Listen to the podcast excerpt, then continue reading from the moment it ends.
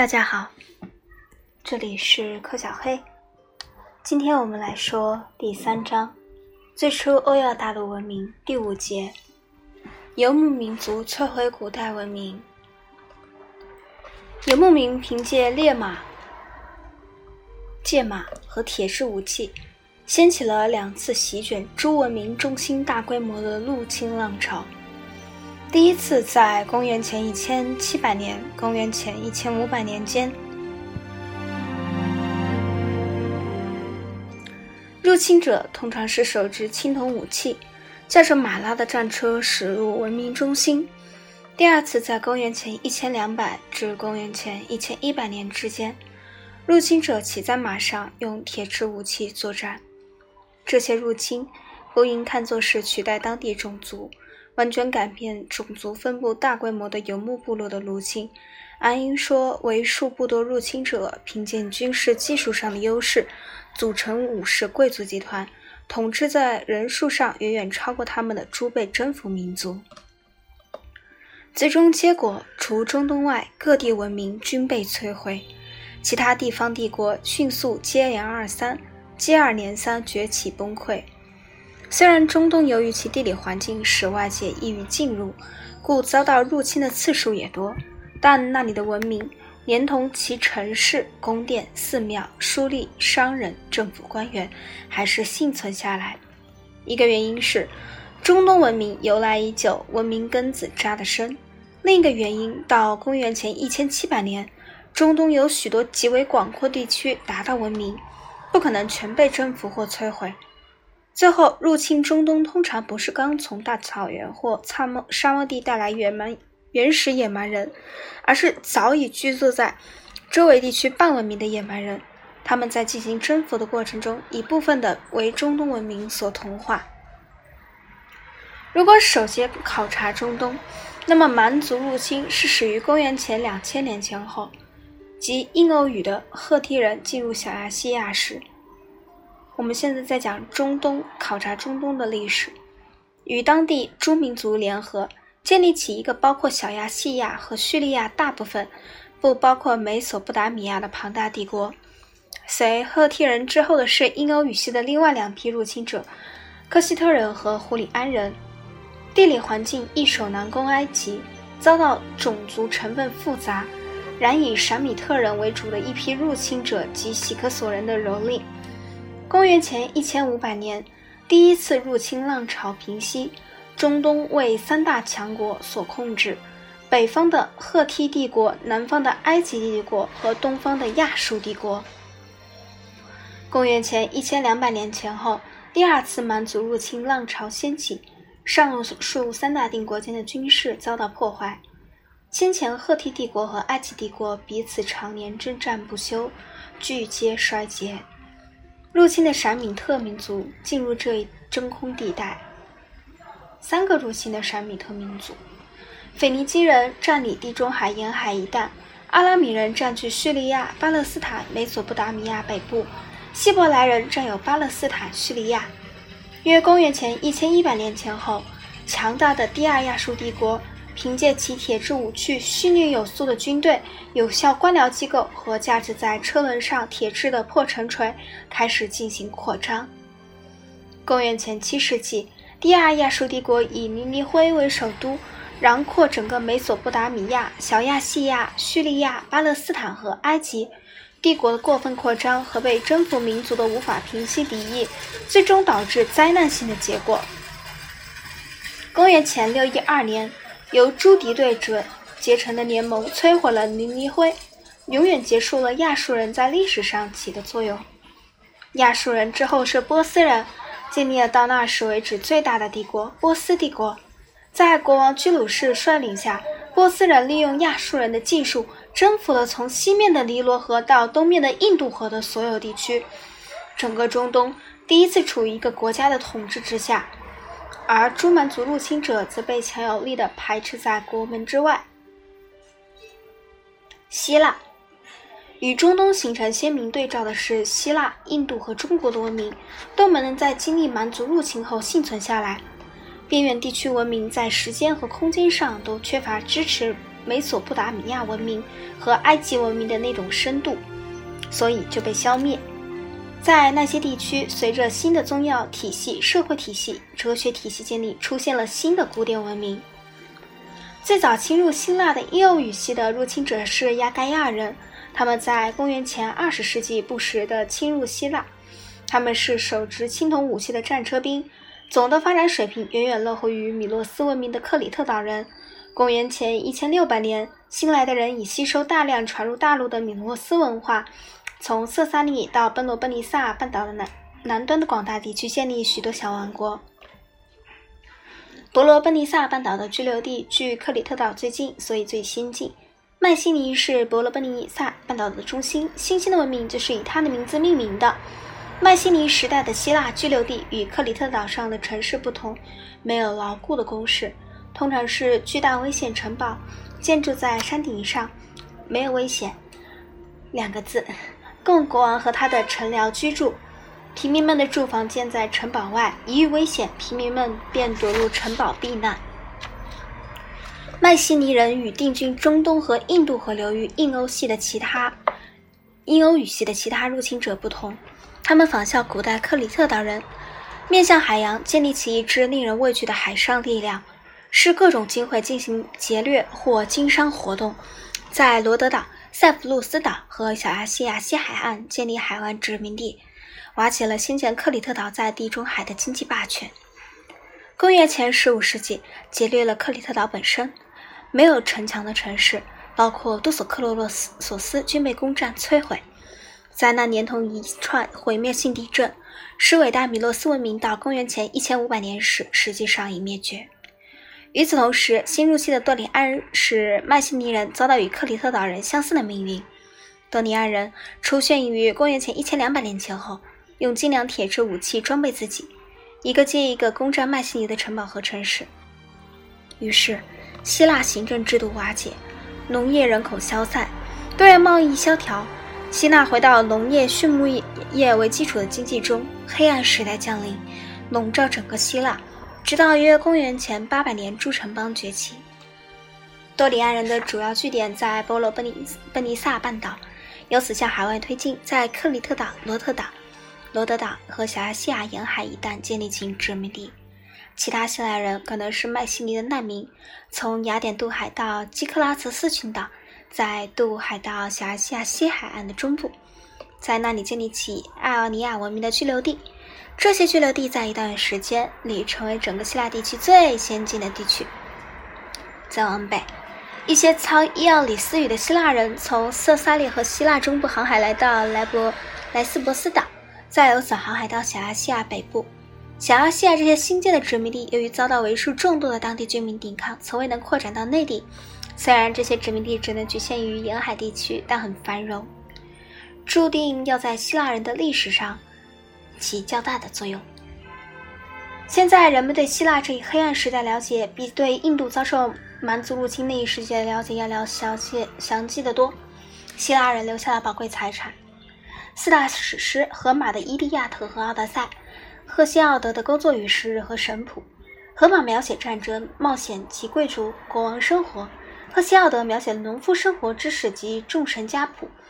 这些诗篇展现那些世纪中原始的农牧业生活生动画面。那时家庭大多自给自足，自己生产粮食，用羊毛织成衣料。专门经商都是些外国人，腓尼基人或塞浦路斯岛人。他们时常来，来时总是携带着供平民用的零碎日用品和供贵族用的更为值钱的货物。这种单调沉静的田园生活，有时也为偶尔来访的行医诗人所打破。他们谈唱着战争荣耀和杰出先人的丰功伟绩。每个公社具有贵族和平民组成，贵族家庭和平民，前者在战争中居支配和领导地位，后者包括耕农、柴农、为数不多的工匠、雇工和奴隶。地位最高，国王，国王权力取决于他指挥战争和领导贵族院会议的才能。偶尔，国王也召集全体成年男子在内的民众大会，但召集大会的目的是动员人员以支持国王与贵族们共同做出的决定。这些简单制度是处于这一发展水平的印欧语系的部落特征，表明了希腊城邦的政府机构处于萌芽状态中的情景。印度，印度河流域的文明经历了与克里特岛米洛斯文明相同的命运。约公元前一千五百年，遭到部落蹂躏。这些部落凭借拥有铁制武器和马拉战车这一军事上的优势，轻而易举打垮了还在使用铜制武器和牛拉大车的大当地人。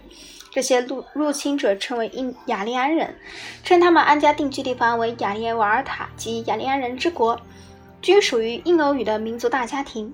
先前几个分支已经侵入美索不达米亚和希腊。雅利安人通过小群渗透，轻易就颠覆衰败中的印度河流域文明。到公元前两千纪后半叶，印度河流域出现原始新社会。这一社会资料非常缺乏，与留下大量银物但没任何可解读的文字记载的印度河文明不同。雅利安人几乎没留下任何遗物，他们住房是用木头或泥土建造，没有大城市。他们留下大量以废土形式出现的文献材料。用来重现雅利安人生活材料和用来重现描述印度河文明材料正相反。吠陀一词意为知识。古文献吠陀对印度教徒来说，正如圣经之于基督教、古兰经之于伊斯兰教徒，是其宗教信仰的主要来源。最早的吠陀本集共四部，其中最重要也最古老的一部是离句吠陀。随着时间流逝，一些别的著作也加到这四部吠陀中，获得与后者相似的神圣地位。荷马史诗是了解希腊迈锡尼文化的主要原始原始资料。同样，离去费陀是研究早期雅利安人的主要原始资料。它共有十卷，收集赞歌一千零二十八首，篇幅庞大，大抵与将《伊利亚特》和《奥德赛》加在一起相当。雅利安人身材较高，蓝眼睛，肤色白皙。他们很清楚自己的体态特征和他们所征服的土著大不相同。在图文现在提到后者时，说他们身材矮小，肤色暗黑。没有鼻子，称他们为达萨及奴隶。描述前者时，把他们说成颇有男子气概的人，爱好战争、饮酒、赛车和赌博。雅利安人的战争之神伊陀罗是因陀罗是理想化的雅利安武士，他身披金色盔甲，快活地冲锋陷阵，一餐能吃三百头水牛的肉，能喝三大壶的酒。雅利安人刚到印度时还是游牧民，主要以牧牛为主。财富的多寡根据流群的大小来判断。在肥沃的大河流域定居下来后，转向农业。若干有亲属关系的家庭聚居一处，形成村庄；若干村庄组成氏族，若干氏族组结成部落。部落的首领是国王，同希腊情况相仿。国王的权威取决于他个人的才能和开创精神，不过也受到贵族会议的限制。在某些部落还受到自由民的限制。最早期的雅利安人社会显著特点。在于它后来与印度教根本不同，也未崇拜，但却也能吃，快活地饮用醉人烈酒，而不将其弃绝。有阶级，然无种姓，祭司居于贵族之下，而不是位于社会金字塔之巅。总之，雅利安人社会与当时其他印欧语系的社会极为相似，而与较后处中世纪发展起来的古典教印度教有很大的差别。我们现在来讲中国，约公元前一千五百年前后。手执青铜武器的战车兵入侵遥远中国北部的黄河流域，在那里，他们发现了商文明这种繁盛新石器时代的文化，为商文明做出自己贡献，为商文明所同化。在中国真实史情况始终是，这些入侵并没有引起与中国文化历史彻底决裂。在希腊、印度情况相反，独特中国文明不间断从商代一直持续到现在，有时也有所变更，但从未遭到毁灭或得到彻底改造。连续性在公元前一千零二十七年由商朝到周朝的转变中表现得十分明显。周人曾长期居住在文明边缘区的渭水流域，所以他们在借用西北方牧羊蛮族的军事技术同时，分享了商的语言和主要文化。当周人侵占中国北部时，入侵者推翻商朝，并没有中断中国文明的发展。文字系统同祖先崇拜、占卜术一起依旧保存，社会依然分裂为贵贵族、武士和农民群众两大阶级，分封制依然存在。在周统治下变得更为明显，周统治者将所征战的广大领土分封给许多诸侯，诸侯们定期到周期严禁见数折，觐见数折，到周朝廷觐见数职。不过这一制度以后渐被废止。随着朝廷对地方的控制力日益衰微，进驻在唯有城墙的城市里的诸侯们开始统治周围的农村。公元前七七一年，周朝被蛮族和反叛诸诸侯诸侯联合攻占，周朝迁往服役，遭受边境蛮族进攻东都洛阳，继续他的统治。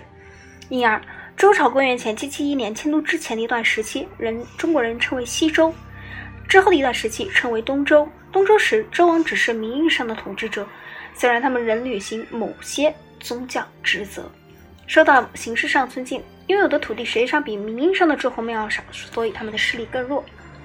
实际上，周王之所以能幸存到公元前二百五十六年，主要是因为他们提供了精神上的领导。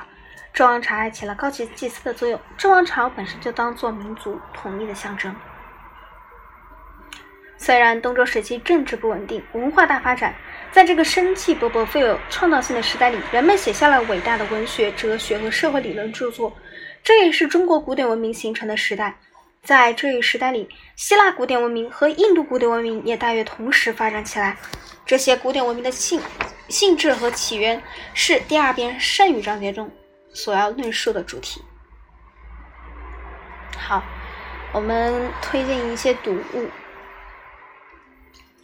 有关诸文明起源的描述，可以看一下《Ascent to Civilization》，Jack Garlett 所着，Knopf 出版社，一九八四年版。The Origins of Civilization，或者 Seed to Civilization，W. H. Freeman 出版社，一九七三年版。也可以上看一下 J. E. P. p i f e r 所着的 The Immediacy of Micro Hill 出版社，一九九七年版，一九七七年版。这些是对朱文明起源描述。对各个文明分别进行的考察著述有《Western Trail Civilization》，Yale Yale University 出版社，一九八八年版；《The Treasures of Darkness: A History of Mesopotamia Religion》，Yale University 出版社，一九七六年版。关于游牧入侵者的着述有 E.D. Phillips 所着的《The Royal Hordes》。Nomad Peoples of the Steppes, Sams and Hudson 出版社，一九六五年版。Inner Frontiers of China, American Geographical Society 出版社，一九四零年版。Movement of Peoples and Ideas from Times Historical to Modern, Harper and Row 出版社，一九七二年版。 对今天游牧民族进行考察的著述。有附有精美插图的《Nomads of the World》，National Geographic Society 出版社，一九七一年版。我们下次会讲古典文明使欧亚大陆趋于整体化，也就是第四章，公元前一千年至公元五百年。我们下次再见。